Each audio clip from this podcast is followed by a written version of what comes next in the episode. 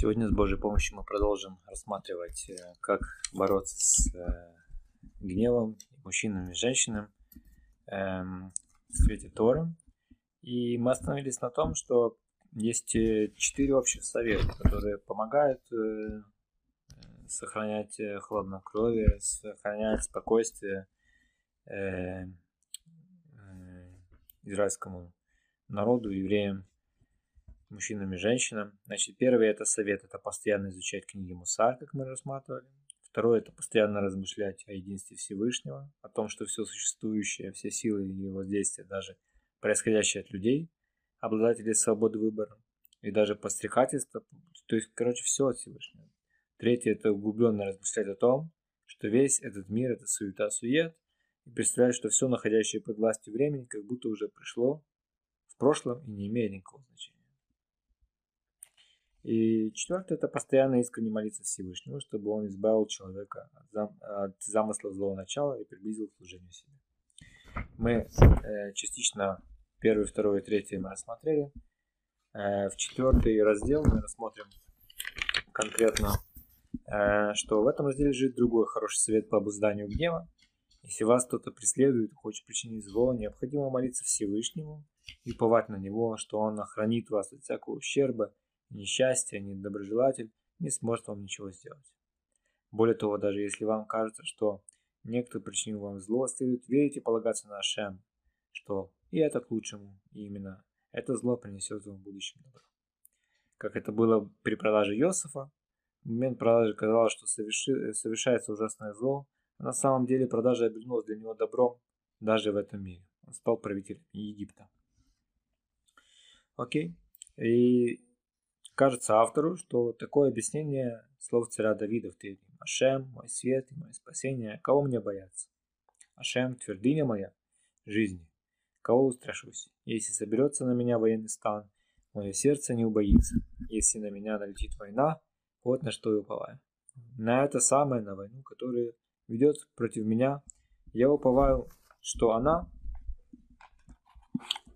э, я уповаю, что она эм, к моей пользе, к добру, что меня преследуют и единственно, и по единственной причине к моему благу. То есть все идет к хорошему. И именно благодаря моей вере и моему упованию Всевышнего, тот, кто управляет всем, обратит беду в очевидное благо. Поэтому, когда кто-нибудь преследует вас с намерением причинить зло, оберечься от гнева, можно сказать вслух стих. Э, Ира ливи... А, אם תחילה אלי מכנה לא ירא ליבי אם תקום עלי מלמה безат они бетах. Если соберется на меня военный стан, мое сердце не убоится. Если на меня налетит война, вот на что я уповаю. Это стихи с Телем. При этом нужно иметь в виду, что сами по себе преследования и э, есть добро для меня и мое спасение даже в этом мире. И повторяйте много раз с радостным чувством. Вот он преследует меня. Нет сомнений, он гонит меня к тому, что является для меня благом. Этот совет творит самые настоящие чудеса, и автор много раз прибегал к нему и немедленно видел, что так оно и есть. Гонения служили немедленному раскрытию добра. Есть еще одна причина, по которой человек, помнящий единстве Творца, не будет гневаться. Ведь если человек помнит о том, что вся земля полна славы Всевышнего, и он постоянно наблюдает за каждым его действием и знает все его мысли, он проник, проникнется страхом перед ним. Ведь в присутствии царя люди не проявляют гнева, но трепещут и боятся его и обращаются к царю с просьбами, так как э, все в его власти. Третий совет помогающий бороться со злым началом, помнит о том, что этот мир – суета-сует, истинное ничто чрезвычайно эффективен в данном случае и, как показывает опыт, помогает против всех видов гнева и раздражения. Ведь если все в этом мире суета и чита, если все постоянно и ежесекундно выводится Творцом из абсолютного небытия, и значит по сути никого, э, таковым и является. Так что тут сердиться? Поэтому следует выделить время, чтобы каждый день углубленно размышлять о суетности мира, и пробуждать душу от спячки, которая навеивают на нее обстоятельства этого мира. Хорошее воздействие в этом направлении оказывает Куэрет и книги Мусара. Размышления о смерти и обо всем связанном с ней укрепляют в человеке осознание суетности и временности этого мира. Как сказано в Куэрет, лучше идти в дом траура, чем идти в дом веселья, ведь таков конец всякого человека, а живущий пусть поразмыслит над этим.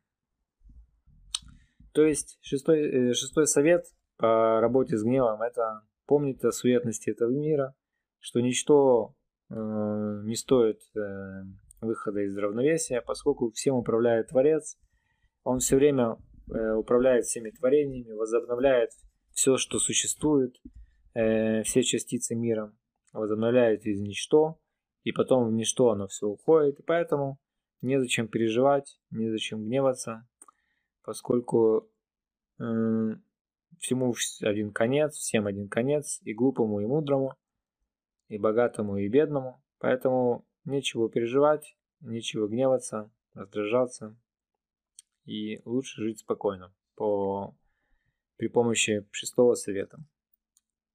И это помогает э, работать со злым началом, помнить о том, что этот мир – это суета-сует, истинно ничто чрезвычайно эффективно в данном случае. Итак, постоянно каждый раз, когда вы не заняты изучением Торы и служением, возьмите в привычку размышлять о том, что все люди, и Он все люди, и что мы не исключение, со всеми их удовольствиями, устремлениями и страстями, поистине подобны мертвецам. Миг, и нет их, и что осталось после. Если какой-нибудь человек поносит вас, стоит ли обращать внимание на то, как один мертвец, тлен и черви поносит другого? И тогда не только поздравления не покажутся вам унизительными, но напротив, вы возрадуетесь тому, что принадлежите кругу обижаемых. Ведь наши мудрецы сказали, лучше быть обижаемым, чем обидчиком. Награда тех, кто терпеливо сносит поздравления, необычайно велика. Седьмой совет. Вот на, на чем еще стоит, стоит поразмышлять. Человека обычно не волнует и не беспокоит то, что произошло вчера а тем более несколько месяцев назад. Он не наслаждается минувшими удовольствиями и не страдает пережитой болью. Даже сильная боль не переживается так, как это было в тот день и в тот час. Наоборот, разумный человек, осведомленный о благе страданий в этом мире, будет радоваться, вспоминая о пережитых им бедах. Что же касается гнева, очевидно, что уже через час после его проявления человек будет очень сожалеть об этом и это сожаление никогда не оставит его. И наоборот, если он сдержит себя и смолчит, он весьма возрадуется в будущем. В книге Решит Хохма описывается история об одном благочестивом человеке, которого спросили, какой из дней твоей жизни был самым радостным для тебя? Тот ответил, что это был день, когда его чрезвычайно сильно опозорили, и он снес это молча и не рассердился. Окей? Таким образом, легко представить себе и понять, что проблема по поводу которой вы гневаетесь, суета и чита. Ничто как будто уже проше... Нечто уже как будто уже прошедшее. Ведь ясно, что четверть часа, которое требуется вам, чтобы остыть, это ничто, и пока вы будете говорить, это время пройдет. И даже день, неделя или месяц, всякий, видя, как быстро летит время, понимает, что это ничто, а время, которое будет после этого, бесконечно. Поэтому тоже согласится быть таким гусом, чтобы из-за нескольких минут, которые даже в этом мире ничего не стоят, портить себе жизнь навеки.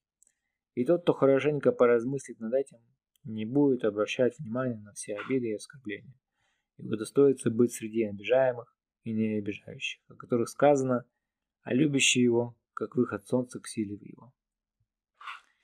Еще интересно автор говорит, что много лет он потратил на поиск путей приобретения терпеливости и смирения и убедился со всей очевидностью, что ни одно из них не обладает такой эффективностью, как установление особого времени для ежедневных размышлений о суетности и тщетности этого мира. Поэтому тот, кто желает осветить себя и усовершенствовать это, это, эти качества, пусть последует этому совету, который принесет ему больше пользы, чем все посты и другие изнурения. Вот что пишет по этому поводу Раби Шнeur Залман из Ляд. Автор Тания. Размышляя об этом, человек смягчит свое сердце, и все, что подчинено времени, прошлое, настоящее будущее будут для него одинаковым. И он не будет желать этого и не будет обращать на это внимание. Он скажет себе, несколько лет назад я не собирался думать по данному поводу, а через несколько лет это, этой проблемы уже не будет. И почему-то то же самое несправедливо и по отношению к настоящему. Ну уж, ну, Рава Шнебразалма, на взгляд, э, я читал отдельно, есть э, целый, целый диск, ну, э, целое его выступление было, э, целый его респонс про то, как не гневаться, есть тоже интересно. То есть это отрывок оттуда, соответственно. Четвертый совет – это постоянно молиться Всевышнему, чтобы он помог человеку приблизиться к нему. Мудрецы советовали употреблять для того, Э, для того, чтобы оберечься от гнева. То есть четвертый совет мы уже говорили, что постоянно молиться Всевышнему, чтобы он помог человеку приблизиться к нему. И мудрецы советовали, что употреблять это стоит для того, чтобы уберечься от гнева. Написал автор Решит Хохма от имени своего учителя. Надлежит молиться Всевышнему всякий раз, Шахарит, Минху и Марев, чтобы тот удостоил его скромности и смирения, чтобы он мог радоваться страданиям, которые испытывает в то время, когда его позорят и гневят. Этим он умилостивит Всевышнего и искупит грех и порождение гнева и высокомерия. И поскольку такой будет его просьба, он не разозлится, не ответит на посрамление. Мудрецы много писали о том, что следует начинать и завершать день молитвой и просьбой э, об обережении от гнева. Сефер Хасидим, Сефер Харидим пишет, ссылаясь на рукопись Перкей Раби Акива, что Раби Акива каждое утро по пробуждению от сна произносил сразу после Моде Ани такую молитву. «Да будет твоя воля, Ашем, Бог мой и Бог моих отцов, чтобы я не разгневался и не прогневил тебя». Подобную же молитву он произносил по окончании Шмунаэсра. Также написано в книге Йосот, э, Йосот Йосов, что когда человек надевает цицит, это время, благоволение Всевышнего, чтобы просить избавления от зависти, из причины вражды и гнева. Тот, кто последует этому совету, не должен довольствоваться только указанными моментами, но должен приучать себя молиться об этом постоянно, множить и множить свои просьбы и мольбы с плачем и слезами, лучше на родном языке, слова, которые способны пробудить его сердце с большой силой. И с течением времени он обязательно увидит результат действия всех своих молитв, хотя на это могут уйти месяцы и годы. Рабин Ахман из Бреслова писал, что все, что всем основным своим достижением в области служения Всевышнему он обязан непрерывным молитвам и просьбам удостоить его высокого уровня служения. Он не пропускал ни одной просьбы и молитв, или мольбы, которые находил в сидурах и, и прочих книгах, в том числе и написанных на идыше. Постоянно читал Тери. Рабин Ахман особенно подчеркивал важность молитвы в уединении на родном разговорном языке. Он часто говорил своим ученикам, что кто по крайней мере один час в день посвятит таким молитвам, обязательно удостоится приблизиться к Всевышнему. Написано также о Святой Марии, что всех своих удивительных результатов он добился непрестанной молитвой в слезах. И все великие праведники достигли своего уровня этим же способом. Лучшее время для уединения – это ночь, а лучшее место за городом. Очень хорошо молиться и читать Тиелим в поле среди трав и деревьев. В том же русле лежит совет, который приводит многие источники, в частности от имени Бешта, Большинтова, постоянно молиться, а не с посланий э, э,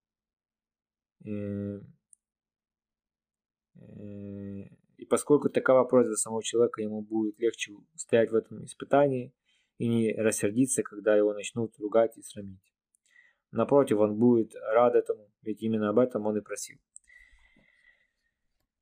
Вот еще несколько советов, э, как бороться с гневом. Небольших советов, но очень важных.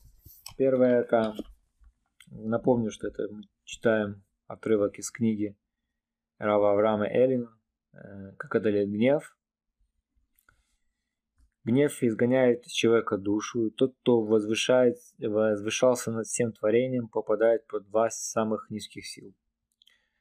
То есть дальше мы рассмотрим несколько советов, а точнее их будет э,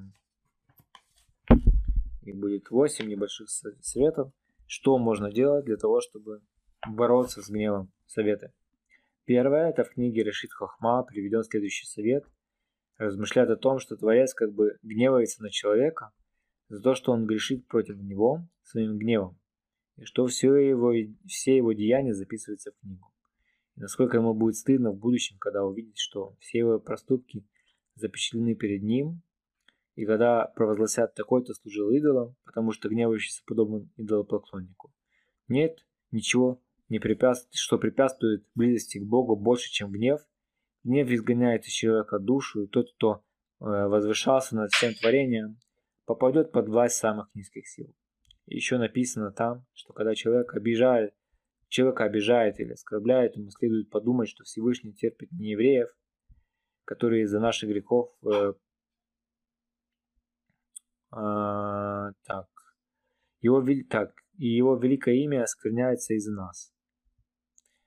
То есть, э, как, человеку, как же человеку не стерпеть обиду или оскорбление товарища?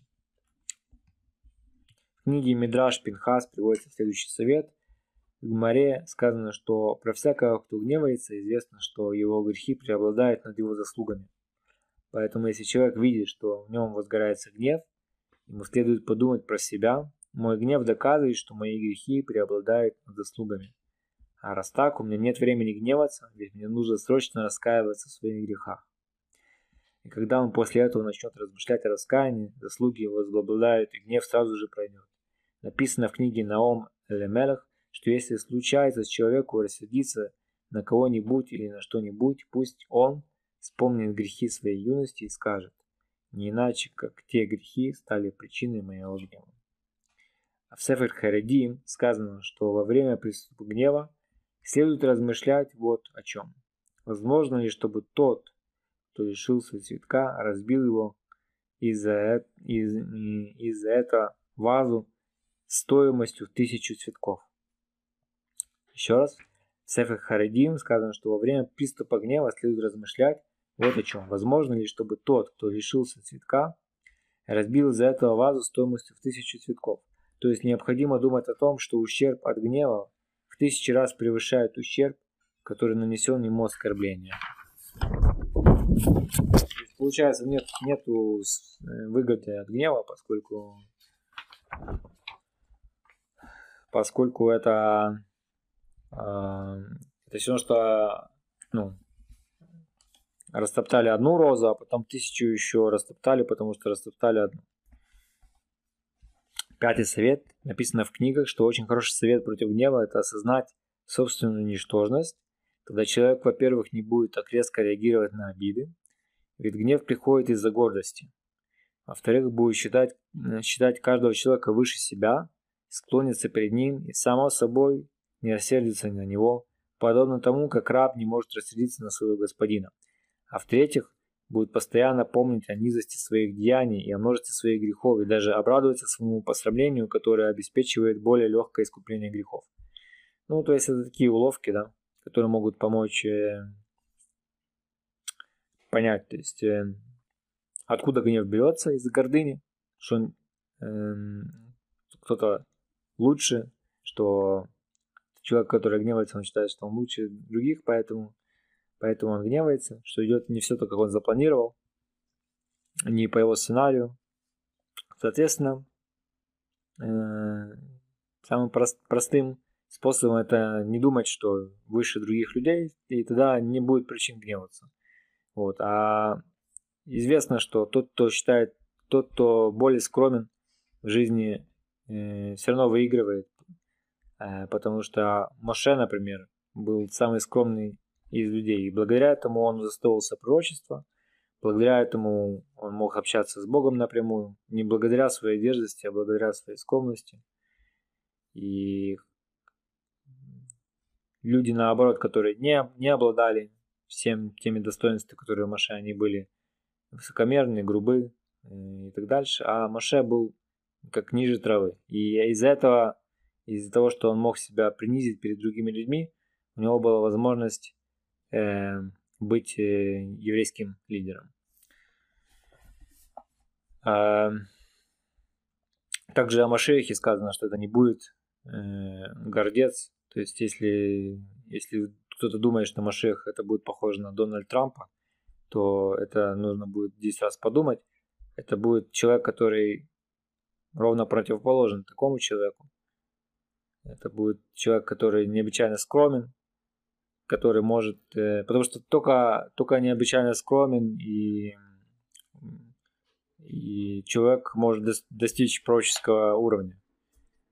Э, тот, который все время горделив, он не может достичь пророческого уровня, соответственно, можно предположить, какой должен быть Машиах. Шестой совет, еще один, но это было все от меня. Я, ну как, то, что я понимаю. Еще один совет. Не смотреть в лицо человеку, на которого гневаетесь. Э, ну, здесь, наверное, психологическая причина, да, то есть... Э, да, седьмой совет. Эм, решит Хохман описан такой совет. Если некто поступил с вами несправедливо, вспомните сразу же о каком-нибудь добре, которое он сделал вам в прошлом, и тогда гнев сразу утихнет.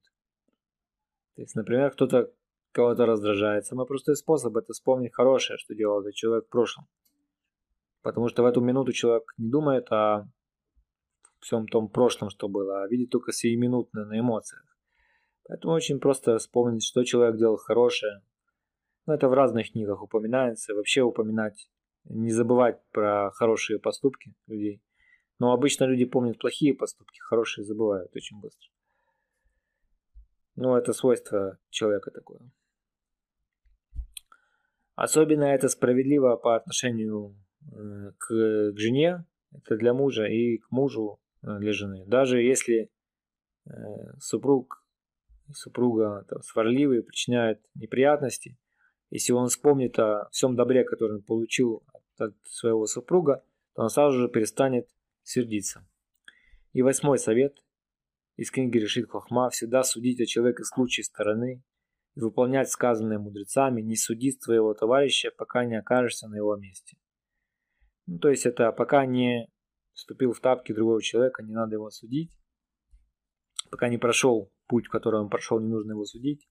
Потому что никогда человек не знает всех обстоятельств, в которых находится другой человек через что он должен был пройти, в каком он состоянии сейчас находится, э, какие неприятности у него самого есть. И поэтому не надо судить своего товарища, пока не окажется на его месте.